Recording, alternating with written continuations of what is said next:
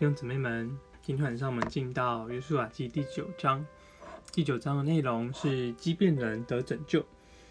那为什么得拯救？因为神原本是想要灭掉这个这个预表上迦南七族是我们的肉体嘛，但是这个我们也没有办法，好像这个那么绝对灭掉我们的肉体的情形，所以也有一些民族。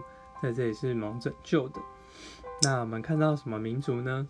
下一节有讲赫人啊、亚摩利人啊、迦南人啊、比利洗人、西魏人、耶布斯人的诸王，听见了他们以色列人这个约书亚向耶利哥和爱城所行的事，他们是决定要跟以色列人征战的。但也有一些人就是畸变的居民，他们。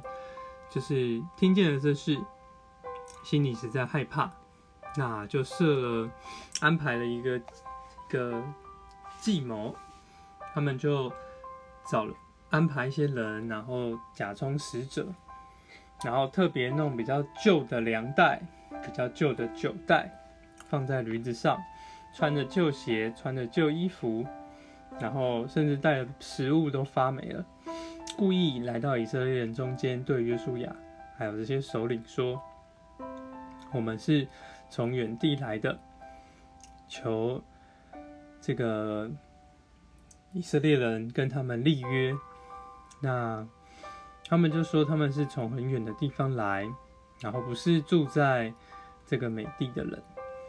那求立什么约呢？这个希望立约说。”我们在这个十五节看见约书亚和他们讲和，他们立约让他们活着，没有要杀他们。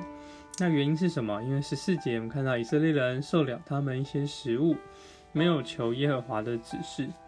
那其实这也是本章的重点，就是说以色列人他们有了食物，就也没有来求问神。好像一个忘记丈夫的妻子，就跟夏娃在伊甸园所做的一样，他们没有来问神，那他们就自己做了决定，然后他们就被欺骗了，所以他们就发誓不会击杀他们。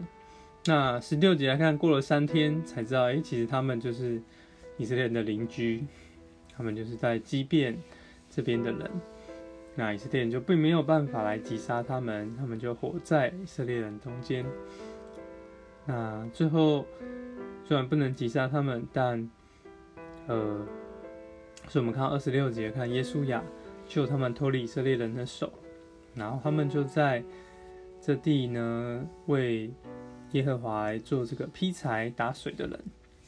你们，那我们这张其实要看的就是我们不要。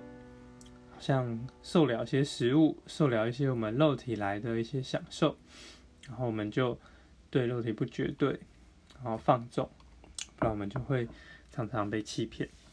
哦，主耶稣，是吧？的话来做我们的警醒，叫我们做个常常能够连于你，每件事情能够先求问你，也带领我们的神。谢谢你，Amen。